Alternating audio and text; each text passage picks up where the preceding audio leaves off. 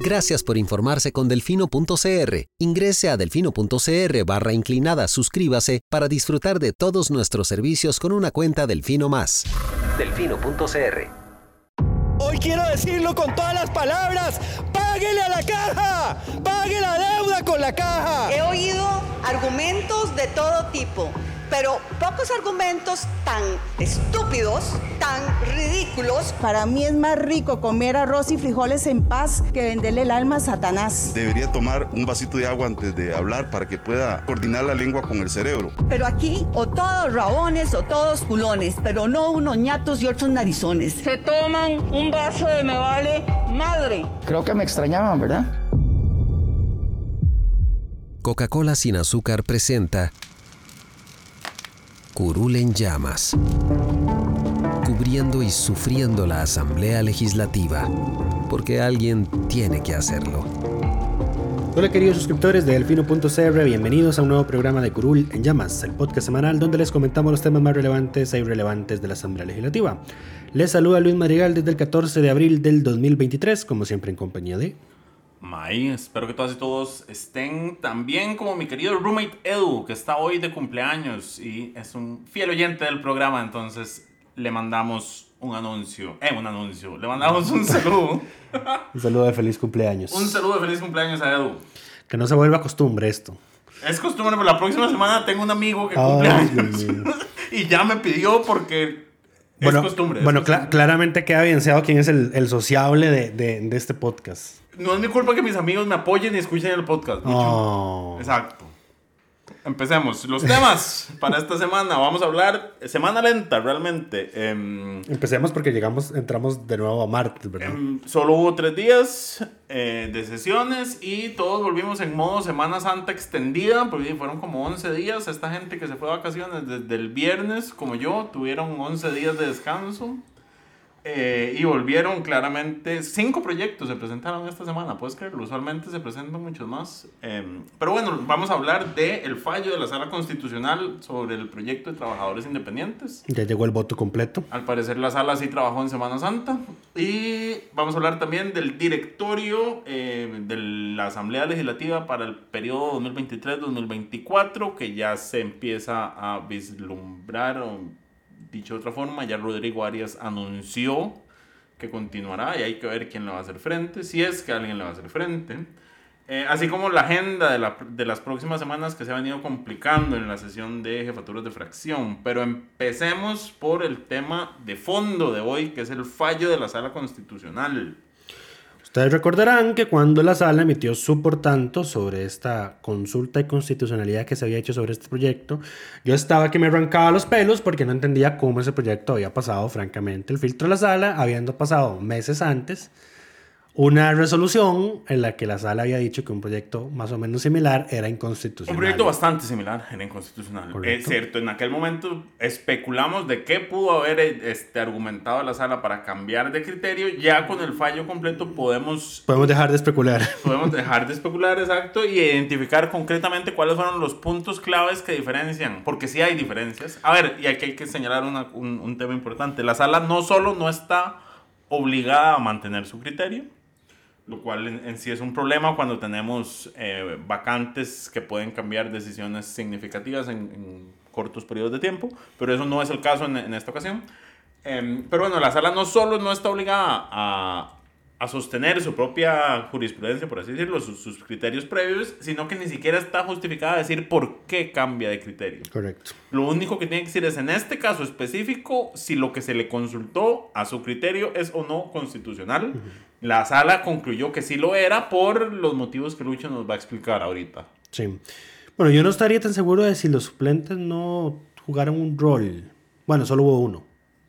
Roberto Carita. Que es el suplente permanente. El recordemos suplente que está en la vacante Doña Nancy. Correcto. La, recordemos, paréntesis, cuando en la corte hay vacancias permanentes, ya sea por renuncia eh, o por pensión o por fallecimiento de un magistrado de la sala, esa suplencia se llena de forma permanente. O sea, se hace la rifa usual, pero esa persona queda ahí nombrada hasta que se llene esa vacante. No es lo mismo cuando hay eh, ausencias temporales por vacaciones, por enfermedades, eh, por enfermedades o por eh, viajes eh, de magistrados y magistradas, que es- o por casos específicos donde un magistrado se, se tenga que inhibir de conocer el, el criterio, en el cual para ese punto o para esas fechas en específico se rifa el- la persona que le va a corresponder. Este voto fue 5-4. No, porque esos son nueve, Lucho. Perdón, eh, Cuatro, 4-3. tres. Perdón, no sé, estoy pensando en la, en la En Corte Su- comisiones. No, no, estoy pensando en la Corte Suprema de Estados Unidos. Ah, ok. Perdón, eh, fue 4-3. Eh, salvaron el voto Paul Rea, Fernando Cruz eh, y, uno de los, y un suplente. Garita, ¿no? No, Garita no, no, Garita está en la mayoría. Fue, un, fue un suplente más porque doña Ana Mari, que es titular, no estuvo. No estuvo, sí. Esa era una y suplencia ella, temporal. Ajá, y ella, esa era una suplencia temporal, y ella había declarado inconstitucional el proyecto anterior.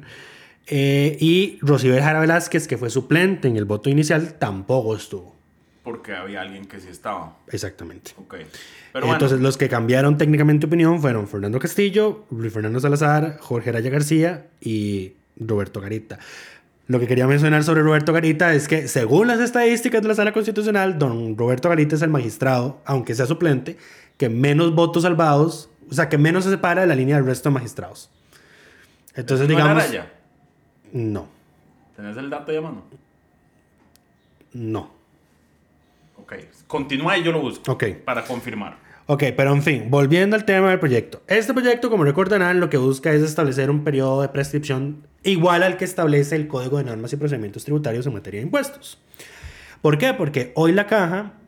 A ver, la ley aquí hay que ir a- eh, para que entendamos lo que ocurrió hay que entender, digamos, cómo funciona el tema de, de la prescripción. La ley constitutiva de la caja dice que la caja puede cobrar hasta 10 años de eh, daños y perjuicios que se le generen a ella, ¿verdad?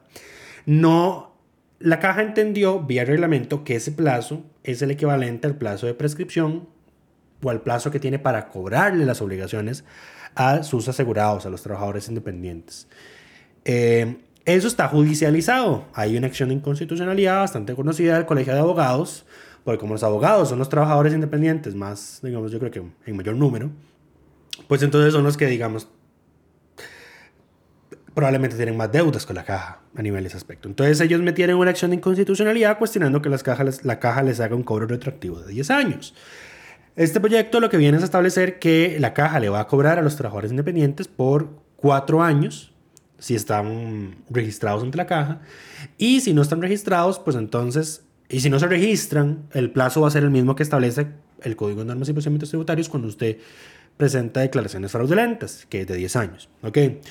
Dicho eso, entonces viene aquí la, eh, digamos, la primera justificación de la sala para decir el proyecto no es inconstitucional. ¿Por qué?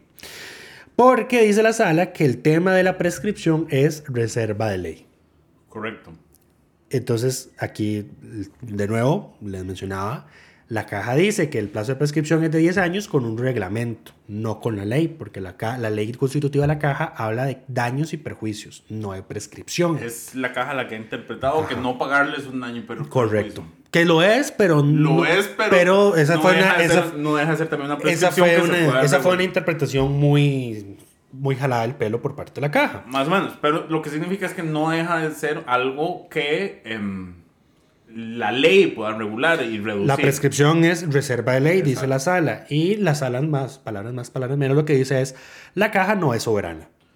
La caja, a ver, en general dice, ninguna institución en este país es soberana, porque eso escapa al diseño constitucional que se creó Correcto. en el 49. Ninguna institución es soberana. Eso es lo que dicen en, en esta ocasión. Palabras más, palabras menos, correcto. Eh, entonces dice la sala, aceptar que solo la caja puede regular su propia prescripción es una excepción inválida a la reserva de ley que existe en materia de prescripción. Entonces, el fin, el fin de, la- de, de este proyecto de ley pues es constitucionalmente válido desde ese punto de vista. Ahora, un paréntesis antes porque creo que es- es- entraste de una vez con las justificaciones para el transitorio y no mencionaste el tema del artículo 2.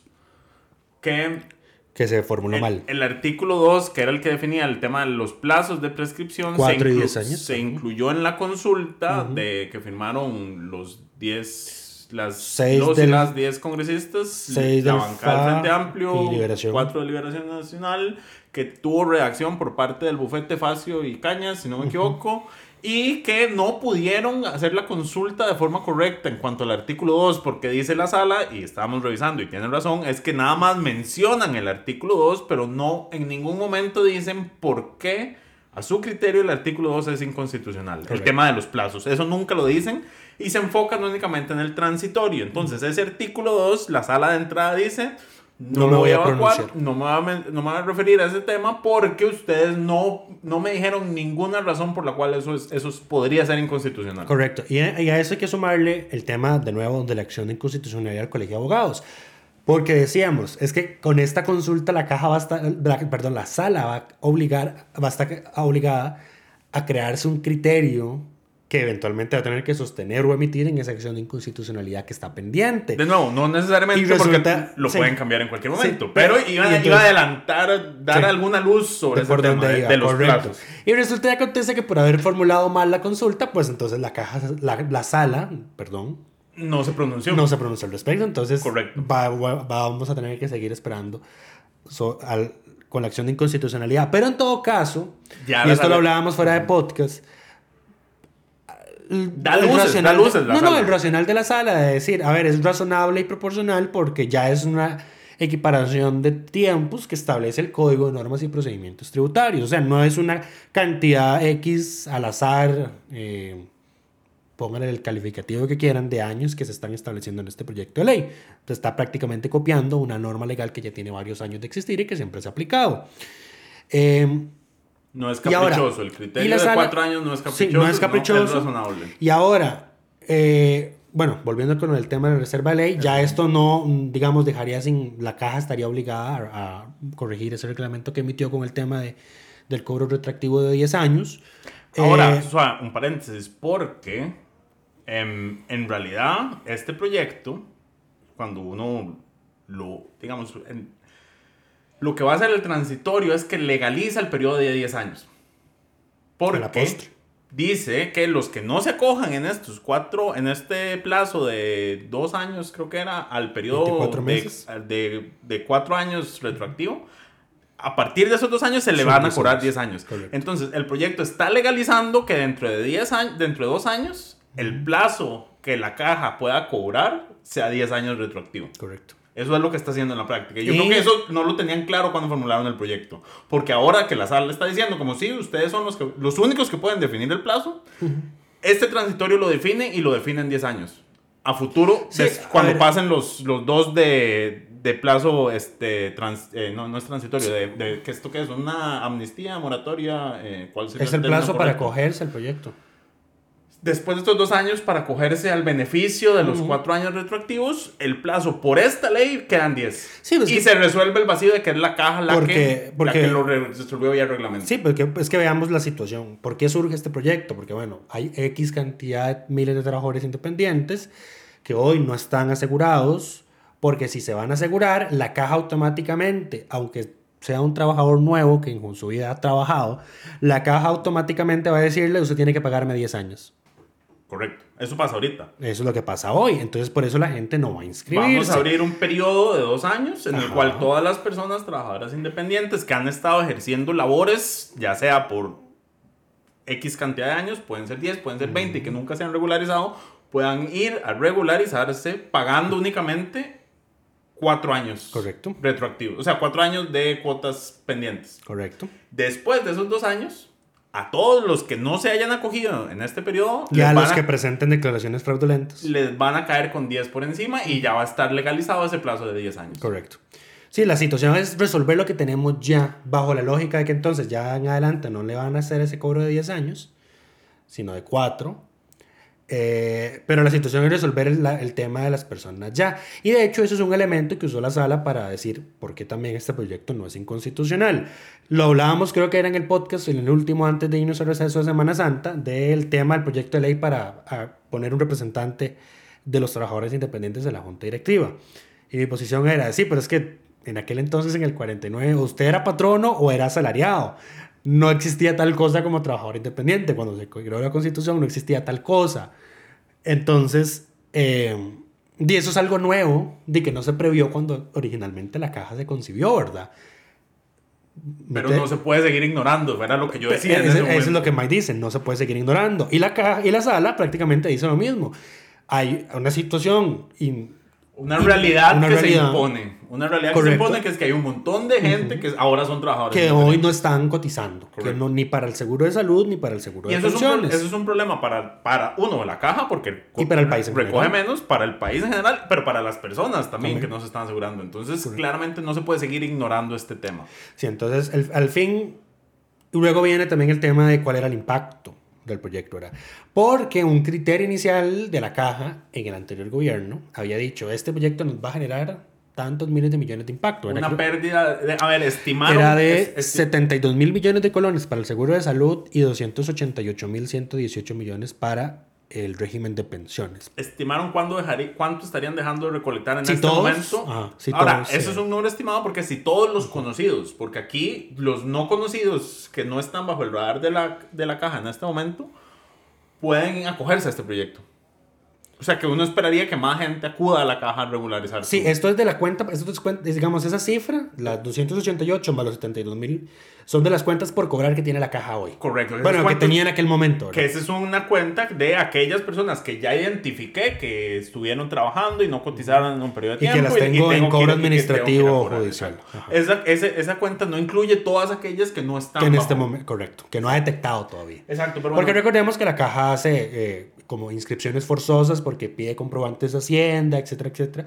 O sea, cualquier comprobante que le haga la caja decir usted está trabajando y no está cotizando, pues entonces la caja lo va a usar en su contra. correcto. Ahora, en este caso, sobre ese criterio, la sala dice, pero es que ustedes no usan, no son razonables porque no están estimando cuánto de eso es incobrable. Y eso era correcto. Ese primer criterio no establecía cuánto de ese monto era incobrable para la caja.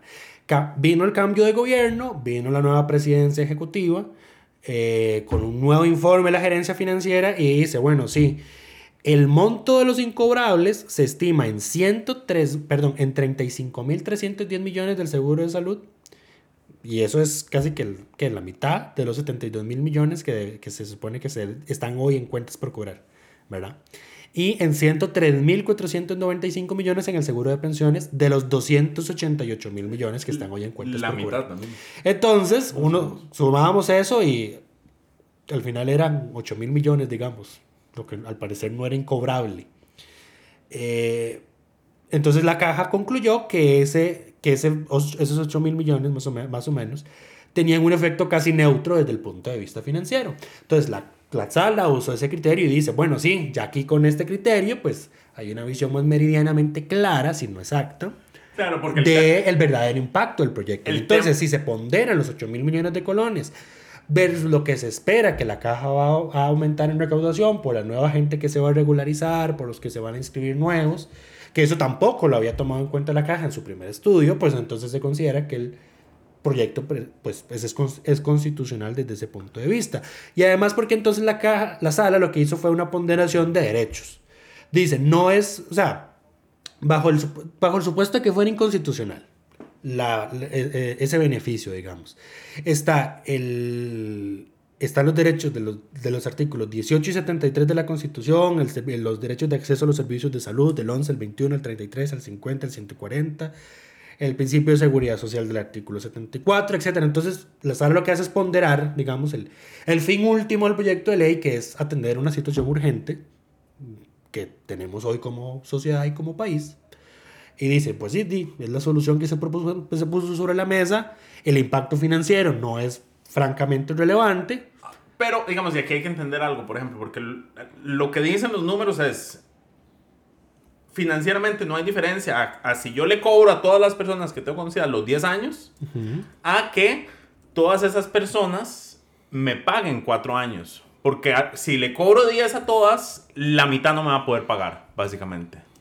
O, o el la mitad de ese monto no lo puedo recuperar. En cambio, es, es lo mismo que todas me paguen solo esos cuatro años financieramente, pero entonces estoy asegurando o, o se está regularizando la situación de todas esas personas que ahorita están eh, en condiciones eh, irregulares o no, regular, no regularizadas con la caja específicamente.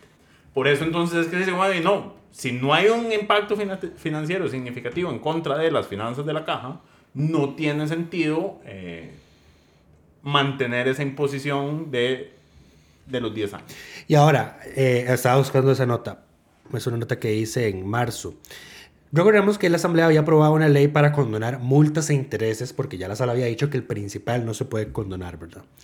Y resulta y acontece, o sea, solo como para que nos hagamos una expectativa de qué podría ocurrir con este proyecto, resulta y acontece que la deuda de los trabajadores por cuenta propia pasó de un 43 41.3% a un 21.5%. Claro, hay gente que está que, que se quiere regularizar y va a aprovechar cualquier Claro. oportunidad donde le reduzcan el Porque la seguridad privada es cara. La seguridad médica, sí. Pues, eh, sí, la salud médica, la salud privada es, es la salud privada. Estás, estás- Todavía tengo atrofiado el cerebro de tantas vacaciones. Estás preocupado por el tema de seguridad como todo el país. Sí. Excepto el presidente, al parecer. Que cree que es una situación mediática y no real. Ajá. Dijo- Práctica- prácticamente la cuenta por cobrar de los trabajadores por cuenta propia cayó en 20 puntos porcentuales. Y la de los patronos pasó de 1.10% a 0.75%. Entonces ya podemos hacernos una idea, digamos, de por dónde podría ir la cosa. Eh, de qué, de qué pos- qué pu- qué efecto positivo puede tener este proyecto. Y al final, digamos, lo que todos necesitamos en este momento es que la base de contribuyentes de la caja aumente. Porque si seguimos bajo el mismo modelo de, bueno, sigamos aumentándole la cuota a los que ya estamos cotizando, pues al final lo que vamos a, a seguir haciendo es seguir excluyendo gente de la formalidad y, y, y el sistema de pensiones va a colapsar más rápido de lo que va a colapsar. Porque que va a colapsar, al parecer, eso es inevitable. No, no, no. Hmm. No, no va a colapsar. A ver, que este gobierno lo quiera quebrar es distinto. Ah, sí, de eso no hay duda. Pero eh, yo no creo que vaya a colapsar en el futuro próximo. De eso no hay duda. Y me había saltado el primer motivo de por qué la sala había dicho que el proyecto no era inconstitucional. Eh, y es porque entiende que eh, la asamblea sí puede legislar sobre la caja siempre y cuando no altere o vacíe De contenido. de contenido el gobierno que tiene la caja sobre los seguros sociales. Entonces, esto es una caja de Pandora. No, no, a ver. porque ahora la asamblea va a querer legislar sobre cualquier cosa, someter a la caja y va a tener que irse a la, a la sala.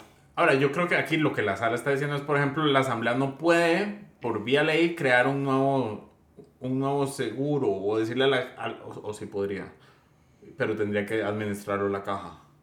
¿Puedo crear un nuevo seguro?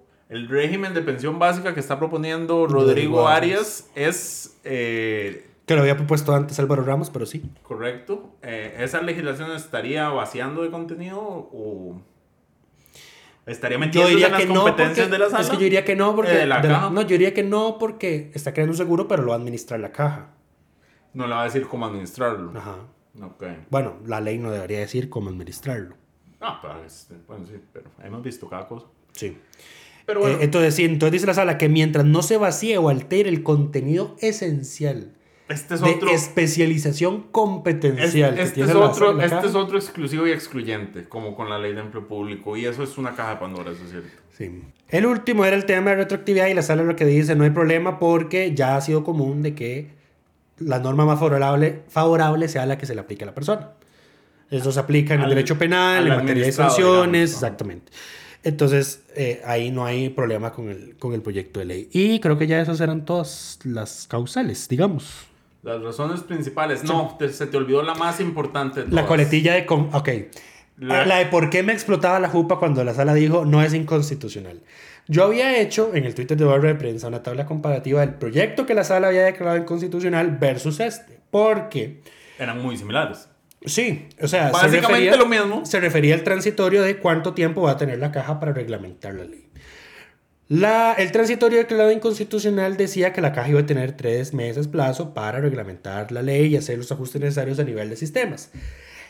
El transitorio de este proyecto dice que le da seis meses. Dice lo mismo, Dice le da lo más mismo, plazo. pero viene con la coletilla la Caja Costarricense de Seguro Social conforme a su autonomía. Exacto. Y esa frase, esa es clave. Y resulta y acontece que esa fue la frase que usó la mayoría de la sala para decir, es que como dice, conforme a su autonomía no es inconstitucional. Exacto, Porque en todo caso, aunque diga que la caja tiene seis meses para hacer los cambios, puede ser que no tenga que hacer ningún cambio en su sistema. Exacto. Así que por eso como no es inconstitucional. Conforme a su autonomía, ella decidirá qué hacen. Exacto. Esto es como cuando la ley de, de De el plan público. fiscal y la de empleo público decían, los jerarcas de las instituciones tienen que denunciar las convenciones colectivas. Y la sala dijo, Sí, pero no es una obligación. Ahora, nota para la Asamblea Legislativa. Cada vez que hagan una ley de estas que involucre instituciones con autonomía, métanle en la coletilla conforme a su autonomía y, y la ley pasará. Ahora, ¿eso qué implica? Es, de nuevo, ley de empleo público. Ahí están todas declarándose exclusivas y excluyentes. Correcto. Em, pero bueno, eh, ahora sí, antes de pasar al, al próximo tema, el comentario sobre los votos disidentes que, que, que dijiste, que era el magistrado suplente. lo- lo equivoqué. Era, es Jorge Araya. Es Jorge Araya. Jorge- porque eh, cuando el, Y él no estuvo. cuando el Poder Judicial da las estadísticas, Sí. Eh, no incluye a los suplentes, porque claramente eh, no, no son permanentes, digamos. Entonces no estaba incluido don Roberto Garita. El, el- el más acomodado, como le llamamos, es don Jorge Araya García, que solo tuvo 35 votos disidentes de la mayoría. Comentario para alguien, si nos escucha alguien del Poder Judicial, este, para futuras ocasiones, estas estadísticas deberían ser disidentes de cuántos que votaron, porque cada magistrado tiene, vota una cierta cantidad distinta, no es uniforme, porque ahí unos se enferman, se van, se retiran, eh, digo, se retiran, se, se tienen que retirar de casos específicos. Este número, sí, este, yo no sé si son comparables, porque si, si don Jorge Araya estuvo enfermo todo el año y, y votó 100 casos, y de esos 100 se abstuvo en 35, y los otros votaron en los 20, 30 mil fallos, tiene la sala en un año, y en esos 30 mil decidieron en, en mil, 10, no es proporcional. Claro. Este dato así crudo no me deja ver la realidad de la disidencia. Voy a pasarle el recado a, a Denise. A quien corresponda. Pero sí, tenés toda la razón. Bueno, y mis disculpas entonces a don Roberto Garita. Él no es el acomodado. Tuve que salir, tuve que salir en defensa del pobre señor que no, conozco. él no es el acomodado. Bueno, al menos, es el- al menos no tengo el número para decir que es un acomodado. Eh, Por ahora. eso es distinto. Por ahora. Exacto. Pero bueno, pasemos al siguiente tema. Estamos en abril, lo cual significa que Ya empezaron las, las dinámicas del 1 de mayo ya, eh, Están a flor de piel. sí, eh, ya dominan la dinámica legislativa. Dos cosas. Eh, Primero, la- lo que se sabía, el secreto a voces, don Rodrigo Arias anunció el martes, tras su regreso, que... eh, Bueno, no se sabía porque estaba el chisme de que... No, no, él se sabía que él iba a aspirar. No, bueno, sí es cierto. El Se tema es cuál va a ser la consecuencia si no lo eligen. Correcto. Se sabía que iba a aspirar. Él insiste en que si no es presidente, él continuaría como diputado, aunque Los chismes dicen otra los cosa. pasillos lo que se dice es que él no va a ser un diputado común y silvestre y si no es presidente no sigue. Si no estoy en la línea de sucesión presidencial, no me interesa. Exacto. Exactamente. Y, y- pero bueno, ya anunció con el respaldo unánime de su bancada De que eh, busca va a la reelección. La reelección. No hay Con un todavía- discurso diametralmente opuesto al Sí, del esto es- presidente de la República, porque unas horas antes, un Unas día antes, antes, unas- el presidente de la. República fue el que había dicho en Guanacaste pegando No, en gritos. Guanacaste no, en Alajuela. Perdón, en Alajuela. En Alajuela, en el parque Juan Santa Sí, María. ahora por todos las- los presidentes gritan en Alajuela, por lo visto. No, ustedes están confundiendo eso. Carlos. Alvarado gritó en Guanacaste el 25 de julio. Rodrigo gritó en Alajuela el 11 de abril. Están Eh, confundiendo feriados. digamos. Rodrigo Chávez dijo que prefería dinamitar puentes Dinamitar con- puentes con filibusteros. con filibusteros y señaló que un no grupo que identificó. Luego se fue a conferencia de prensa y dice, el pueblo sabe quiénes son esos partidos No, no, políticos". a ver, inicialmente dijo que esos filibusteros eran los que cualquiera diría, este, narcotraficantes y corruptos. Y todo el mundo dice, ¿quién- Le preguntaron en conferencia de prensa, mencionó partidos políticos, no dijo cuáles. Dijo los partidos políticos de siempre que solo quieren entrabar y hacer show sin decir cuáles. Y luego en Twitter se dedicó a darle me gusta a tweets que decían que los filibusteros eran Liberación Nacional y el Frente Amplio, a Correcto. decir, además de Correcto. darle me gusta a un montón de tweets ofensivos contra el Frente Amplio. Pero bueno, más allá del discurso incendiario del presidente, que tuvo su reacción en la Asamblea Legislativa, y todos, excepto Nueva República y el oficialismo, eh, No, el oficialismo se habló. No, pero eh, to- iba a decir todos excepto Nueva República y el oficialismo salieron a criticar el discurso Ah, sí. del presidente. Eh, don Rodrigo Arias salió, aprovechó la ocasión para salir con un discurso mucho más conciliador. De que hay que construir de que puentes, hay que no dinamitarlos. puentes, no dinamitarlos. Hasta el eh, Estado de la Nación salió de ahí, de, de- de su letargo, para recordar. ¿Se acuerdan de la portada de nuestro último informe? Era un puente destruido. Exacto, un- un- una portada profética fue esa. Pero bueno, Horrible. Don Rodrigo oficializó, no hay todavía nombres Que le oficiales el peso, que sí. le quiera, este, que se quiera decir. En diciembre, no, no, en diciembre no fue, pero a inicios de este año, en diciembre me parece, se habló de que Vanessa de Paul Castro y Horacio Alvarado de el PUSC tienen intenciones y deseos de ser presidentes de la Asamblea Legislativa. Eh, tienen la capacidad, lo que yo me cuestiono, pero Al bueno, parecer el PUSC ahora lo que quiere es una de las vicepresidencias. Lo cual significaría quitar a doña Gloria Navas y pasarla a A alguna, alguna secretaría. alguna Al, secretaría al o, parecer o el movimiento es la el PUSC, la República. al parecer el movimiento es el PUSC en la vicepresidencia y sería doña María Marta Carballo la querida. Mm, doña María Marta, la de Limón. Sí. Ok. La última, las diputadas 57, La diputada 57. correcto. correcto. Eh, la primera, La pregunta es qué va a pasar con el oficialismo, porque di, el presidente pidiendo no hacer puentes, eh, van a dejar a Luz Mari como diputada disidente en el directorio nada más para sacarle el dedo a, a- al oficialismo. no, perdón, doña María Marta, no, el perdón, el PUSC seguiría reteniendo la primera secretaría. Ok. Lo que pasa es que sale Melina y entra María Marta. Eso ese tiene es, más ese es sentido. el, el cambio. Y eh, Nueva República ahora quiere la segunda secretaría. En Porque lugar de la en lugar de la vicepresidencia. Claro, pues la vicepresidencia es inútil cuando Rodrigo siempre está. Pero En él no siempre está. No, él está en muchas ocasiones. Sí, está, pero. Además, Rodrigo pasa absteniéndose de participar en. O sea, ahorita, por ejemplo, que está viendo este proyecto de energía, Ahorita Rodrigo no va a estar. Ahorita vamos a hablar Sí. de eso, pero, pero bueno. Eh, Y, ellos- ad- y adivina quién quiere ser el segundo secretario. ¿Quién? David Segura. Ah, no, no, no. Efectivamente. Ubíquense. Ubíquense, muchachos.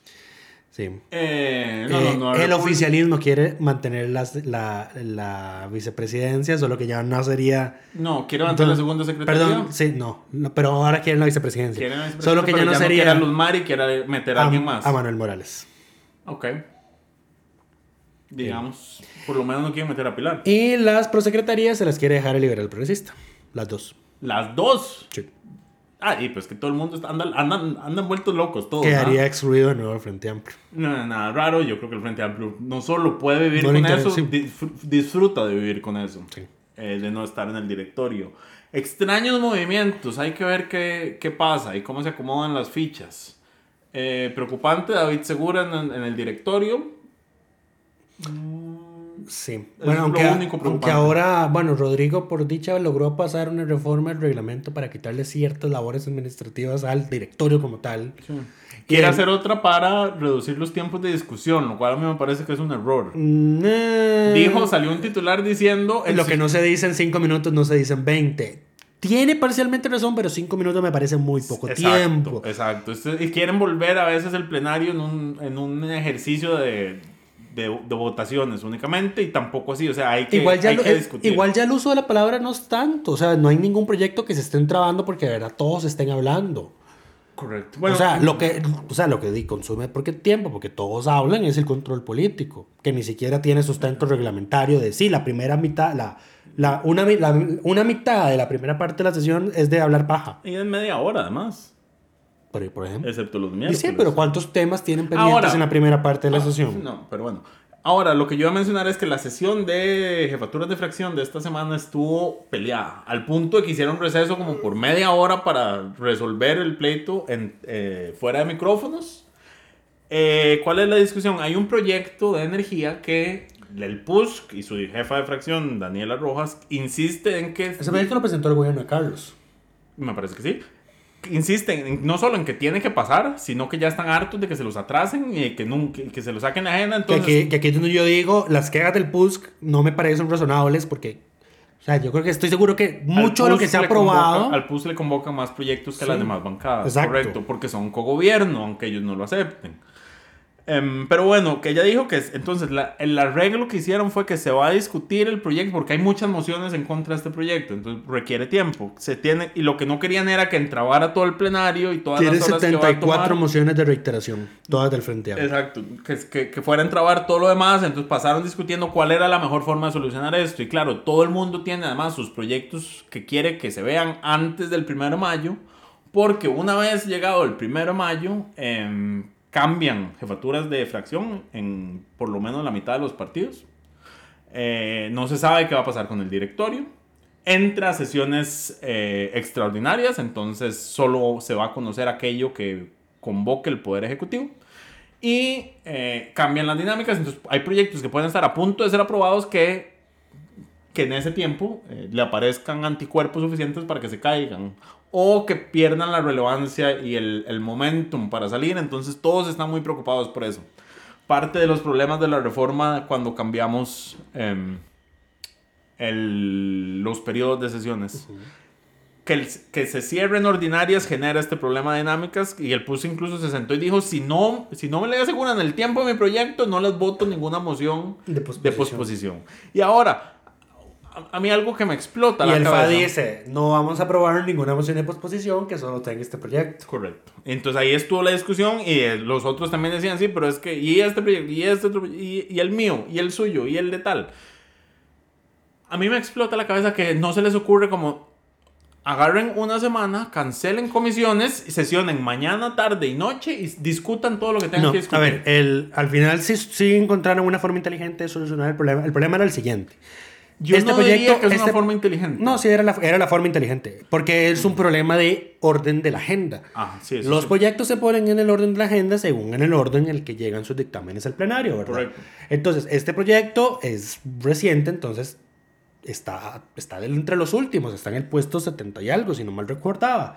La, entonces, hay un tema que es que cuando meten las mociones de posposición, entonces todos los proyectos que están por encima de ese, en la moción de posposición, Se tienen que ponerse en ese orden. Una cosa es una moción de posposición y una cosa es una moción de alteración del orden. Ajá. Son diferentes. La moción de posposición es para una sola sesión, la moción de alteración es para de- desde el momento en el que se adopta en adelante. Entonces, ¿qué es lo que se quejaba Daniela? Que tenía razón, que por estar poniendo proyectos por encima de ese, Nunca en la moción de posposición, el Frente Amplio, y lo voy a decir con nombres y apellidos, hablaba para todos los proyectos, y entonces llegaban las 6 de la tarde y no se veía el proyecto de energía. Ajá. Y tiene razón. Entonces, ¿cuál fue la solución que propuso el asesor de ella, Henry, Henry Algo? Creo que es el secretario general del. Bueno, era, tenía un puesto en el, en el directorio del PUSC. Una moción de posposición, porque entonces el proyecto ya no está en el lugar 70, sino Una que está en el lugar... Perdón, sí, una moción de alteración. Porque ya entonces el proyecto no está en el lugar 70 y pico, sino en el primer lugar del primeros debates. Y entonces, ahora sí, ponen ese proyecto en las mociones de posposición de primero, más todo lo que los demás quieren de segundo.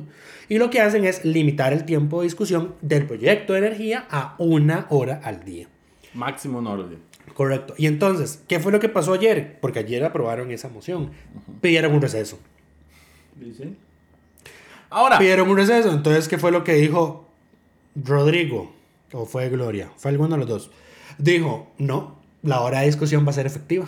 muy bien. Entonces, cada vez que rompan el quórum, cada vez que me pidan receso, el plazo de una hora se va a suspender.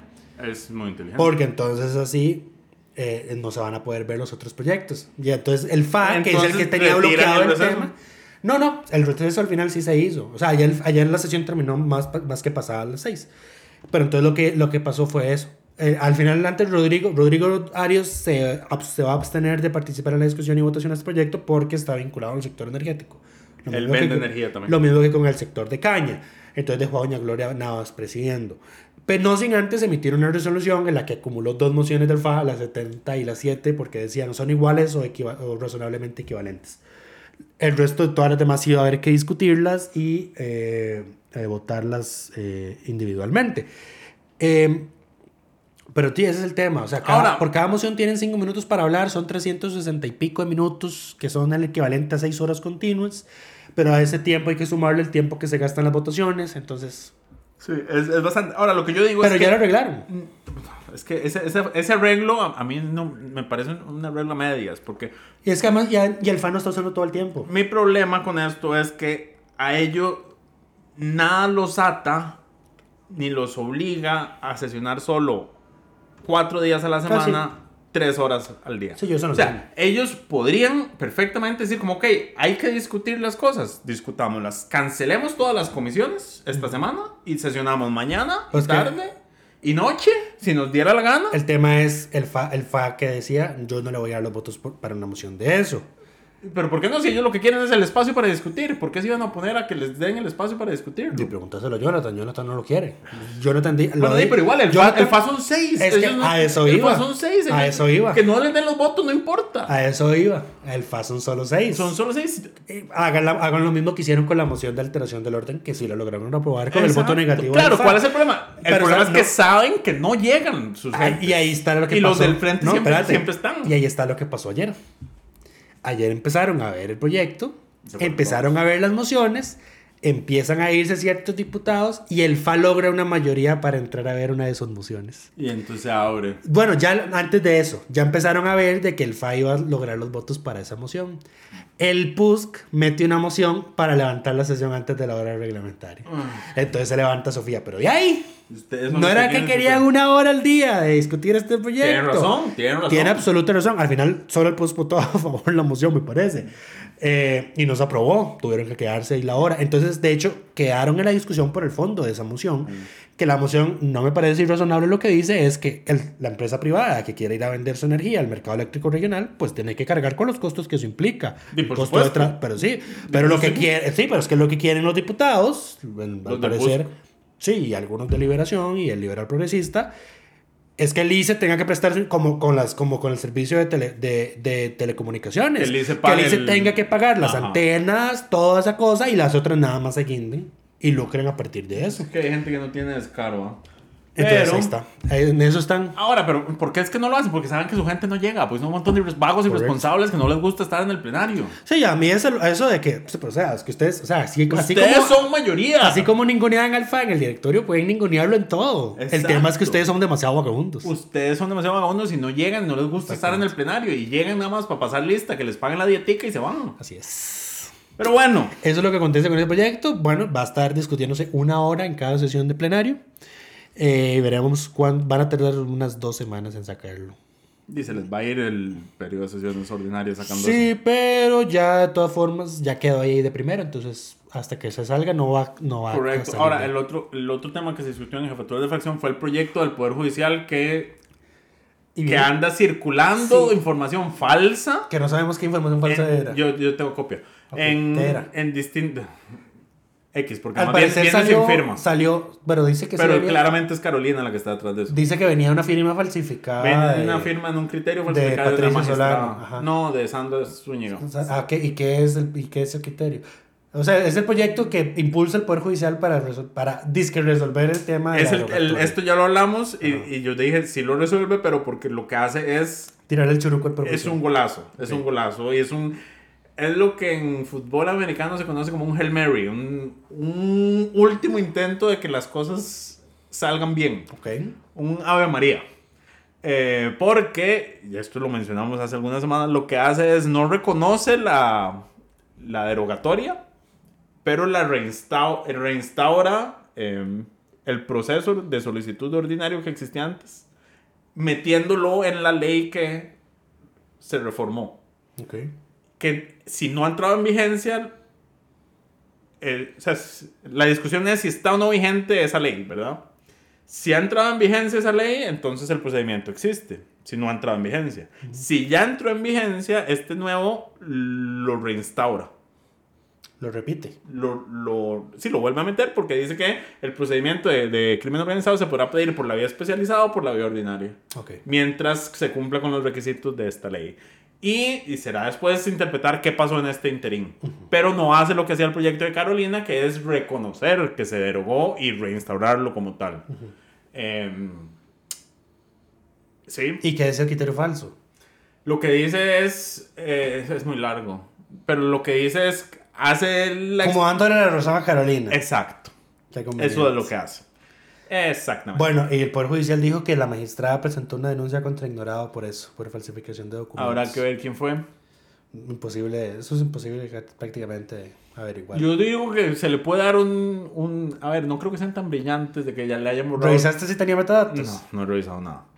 Eh, de los metadatos, digamos. Pero bueno, eh, eso es todo por esta semana. Dice Lucho que semanas cortas no hay congresista a la semana, a menos de que pase algo extraordinario. Esta semana no pasó. Entonces no tenemos por esta semana. Esperamos que todas y todos estén muy bien y nos escuchamos la próxima semana. Coca-Cola sin azúcar presentó Curul en llamas, cubriendo y sufriendo la Asamblea Legislativa, porque alguien tiene que hacerlo.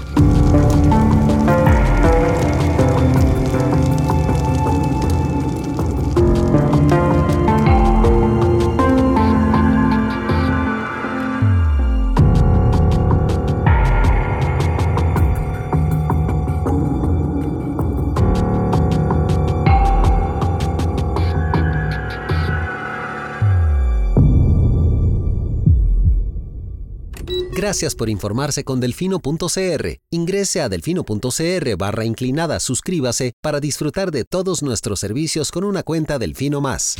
Delfino.cr